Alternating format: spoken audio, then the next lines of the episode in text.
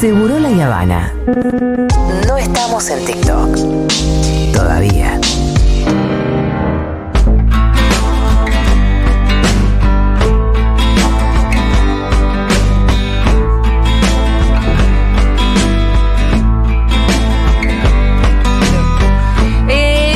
Mendoza Paz, Sí, sí. como ya lo dijimos hace un rato, hoy nos va a hablar de documentalistas importantes de la historia de los documentales. Exacto. Me parece que está bueno pensar, más que en documentales eh, a secas, pensar en estas personas que están atrás de esos documentales. Sí, porque hicieron Eh, muchísimos cada Exacto, y recomendar filmografías, porque también hay algo de qué hace a un documental bueno.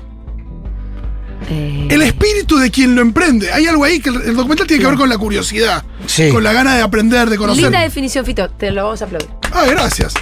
Eh, con la capacidad de reflexionar a, part- a par- a partir del el sujeto analizado.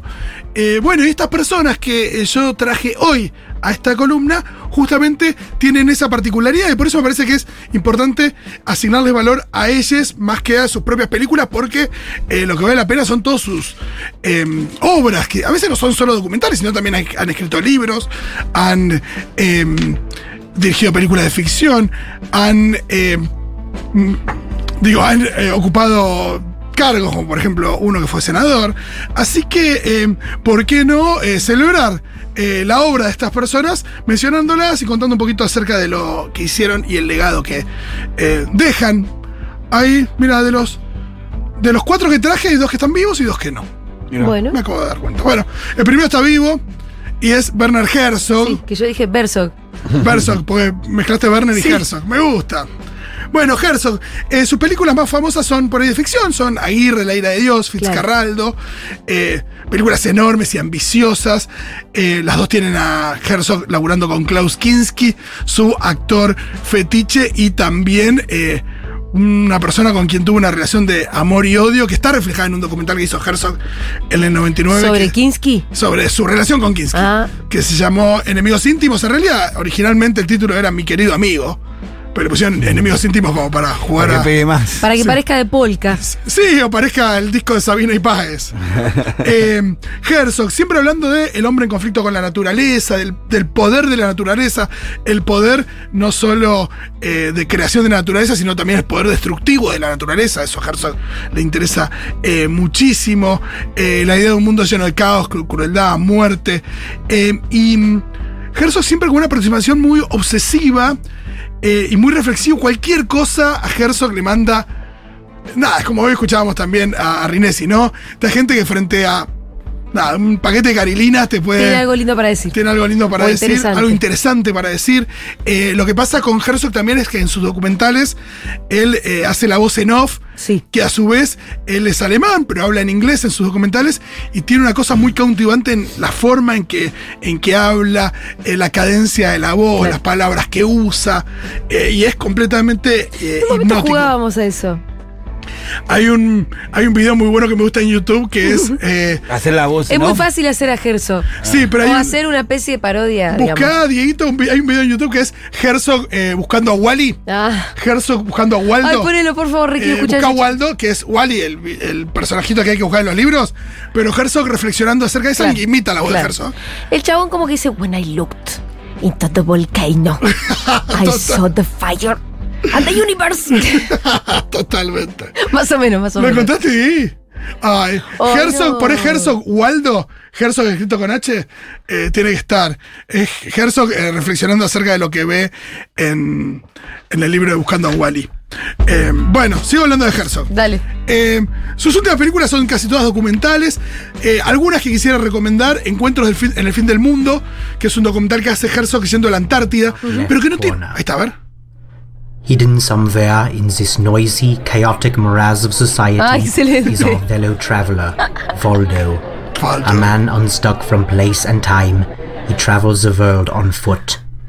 His only lifeline to his friends and family, a litany of dreary picture postcards sent from arbitrary locations the world over. Le busca la sociología a la escena de dónde está humanity, Wally. Madness of Bueno, sigo, sigo. Hola, Diego, muy bueno, pero. Muy bueno, muy bueno. Eh, bueno, como decíamos, Herzog va a la Antártida y no es que se pone a filmar pingüinos Claro, y la claro. fauna marina. Eh, hay una cosa donde él se pone a dialogar eh, cuestiones muy existenciales con los científicos que están ahí. Habla con un tipo que es un especialista en, en lenguas, un lingüista, que, y se pueden hablar de, de cómo se van extinguiendo lenguas. eh, en el, en el mundo eh, todos los años y que nadie hace nada al respecto. Eh, se pone a reflexionar acerca de la posible locura de los pingüinos cuando ve un pingüino que se separa de su manada Ah. y empieza a caminar hasta una zona otro lado. inhóspita eh, hacia una muerte segura. Ese es un pingüino que. Cucú. Sí, y ahí es donde se pregunta, ¿no? Si, si los pingüinos Ah. te- pueden llegar a, a la locura.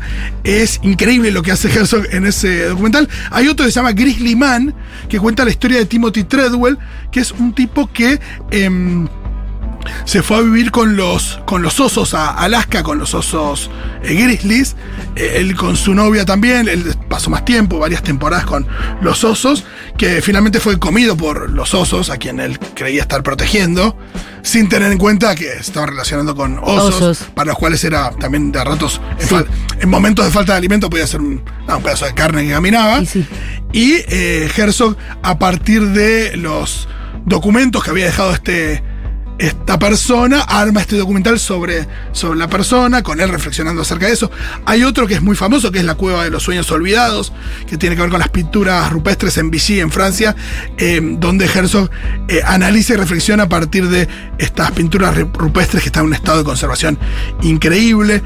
Otro sobre mm, meteoritos que salió hace poco en, en Apple TV ¿Sigue Plus. haciendo el chabón? Sigue documental? haciendo, hay uno en Netflix de los volcanes. ¿Cuántos tiene? Eh, Herzog tiene 80 y... Claro, el de los volcanes es nuevo, ¿no? No, y Herzog también tiene una vitalidad increíble. Claro, claro. eh, porque es un tipo que eh, digo, le pone el cuerpo también a, a sus documentales y a su vida. Eh, todo, toda la, la locura de Fitzcarraldo, Herzog la llevó adelante en, en el Amazonas eh, peruano.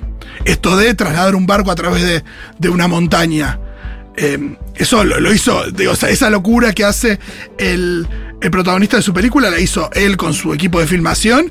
Eh, está todo registrado en un libro maravilloso que se llama La conquista de lo inútil, que además tiene un título que es increíble. Bárbaro. Eh, Herzog escribió cosas muy buenas. Hay un libro que se llama El crepúsculo del mundo que cuenta la historia de Hirao Onoda, que es ese soldado japonés que se quedó eh, 29 años en una isla eh, pensando que todavía se estaba desarrollando la Segunda Guerra Mundial.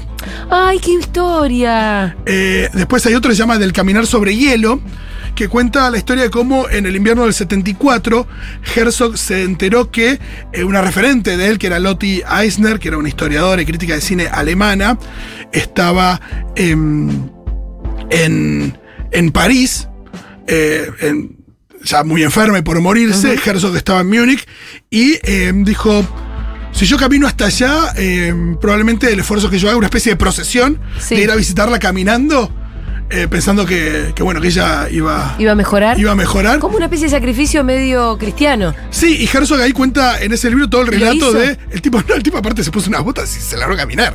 ¿Y se fue cami- caminando hasta París? De Múnich a París. Manuelita. sí. Y Manuelita, recontra, eh, con su traje de malaquita, y ahí todo eso lo cuenta también en un libro que se llama Caminar sobre hielo.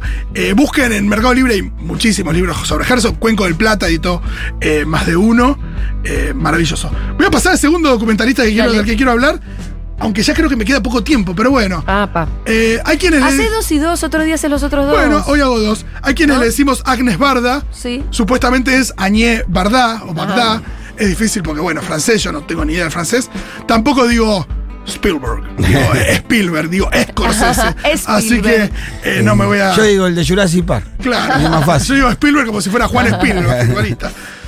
Bueno, Agnes Barda, la verdad es que es difícil esto de mandarse a contar su historia, porque ella misma lo ha hecho en sus documentales. Con lo cual es como yo te diga. Nada, che, te cuento la historia de. ¿De Fito? No, te cuento la historia de una persona que escribió una autobiografía maravillosa y entonces no. Pero bueno, Agnes Barda básicamente se la llama la abuela de la Nouvelle Vague porque eh, no solo fue un partícipe fundamental de ese movimiento de, que tiene que ver con el cine en Francia a finales de los 50 y los, eh, principios de los 60, sino que fue una de las precursoras de la Nouvelle Vague. Cuando la mayoría de los directores de la Nouvelle Vague todavía eran críticos de cine, y guionistas, ella ya estaba filmando. eh, en tiempos donde era difícil ser una mujer cineasta, imagínate una mujer cineasta revolucionaria No, claro. respecto de su cine, ¿no? Eh, bueno, Agnes Barda, además de sus películas de ficción muy famosas, empezó ya a mediados de los 60 a hacer documentales. Hay uno que se llama Daguerro Tips, que es eh, ella, que vivía en una, una calle que se llama Rue Daguerre en, en París. es básicamente ella mostrando los comercios, el interior de los comercios de su barrio y a los comerciantes. De su calle, ni siquiera de su barrio.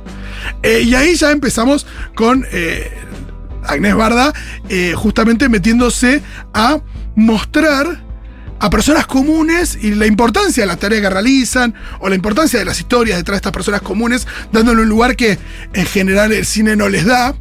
Eh, y de manera muy maravillosa. Hay una, eh, una de sus últimas películas que es eh, Visage Village, que se llama Faces Places en inglés, pero es básicamente rostros y pueblos. Es ella con un fotógrafo recorriendo distintos pueblos de Francia, registrando a personas, sacándole fotos a personas de ahí y transformando esas fotos en gigantografías que después se colocan en los diferentes lugares del pueblo. Y de alguna manera lo que hace es, cuando va a estos pueblos, pueblos que tienen por supuesto mucha historia, eh, historia que está en la memoria de los habitantes actuales de ese pueblo, por ahí tiene que ver con eh, los antepasados de esos habitantes, historias de, de pueblos mineros, pueblos con mucho sacrificio también, y lo que hace es em, mostrando la historia de esas personas y hasta armando gigantografías de esas personas en el pueblo, de alguna manera hacer monumentos a personas comunes y corrientes. Claro. Entonces, esto, todo esto genera, la verdad, es muy conmovedor, no solo para uno, sino para las personas que, que, que son Son protagonistas de esas historias, ellos, ¿no? Eh, por ejemplo, hay un pueblo minero donde hay toda una casa, hay toda una cuadra de casas donde vivían los mineros, unas casas como hechas ahí como en un proyecto donde son todas iguales de ladrillos, y que ahora quieren ser derribadas para poner otra cosa, ¿no? Y hay todavía una, hay una mujer que es hija de un minero, que resiste y que no quiere vender su casa, entonces no pueden vender toda la cuadra. Y lo que hacen ahí es, por ejemplo, poner gigantografías de las figuras de los mineros en cada una de las casas. En la casa de esta mujer, una gigantografía de su mujer. Que digo, toda esa fortaleza de la mujer que quiere defender su casa, que no se la saquen, eh, se transforma en la propia casa la mujer cuando, cuando ve la cara de la mujer en la casa. Eh, y así muchísimas cosas que tienen que ver con eh, granjeros, mineros, trabajadores portuarios. Eh, después, eh, qué sé yo, Agnes Barda hizo películas sobre panteras negras. En Estados Unidos ya vivió un tiempo en, Estados Unidos porque era pareja de Jack Demy, que es un director que, que vivió un tiempo en Estados Unidos también.